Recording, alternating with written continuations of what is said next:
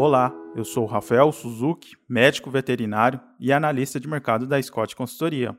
Setembro foi encerrado com o mercado firme para o comércio de tilápias. Segundo o levantamento realizado pela Scott Consultoria, a tilápia in natura inteira paga ao produtor independente é comercializado em R$ 7,40 o quilo, alta de 2,3% em relação à primeira quinzena de setembro. No atacado, a tilápia eviscerada gira em torno dos R$ 10,03 o quilo, equivalente ao incremento de 0,4%.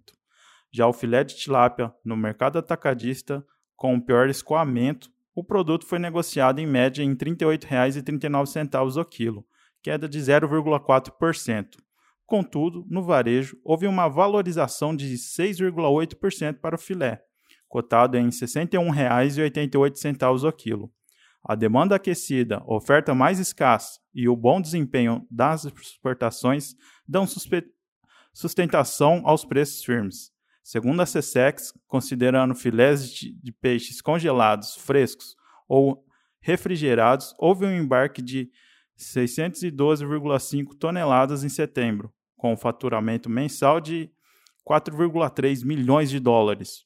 Na comparação anual, houve um incremento de 8,6% no volume exportado e de 28,4% em relação ao seu faturamento. Para o curto prazo, a escassez da produção de alevinos e juvenis para engorda podem continuar dando sustentação ao mercado. Por hoje é só, pessoal. Muito obrigado a todos e até a próxima.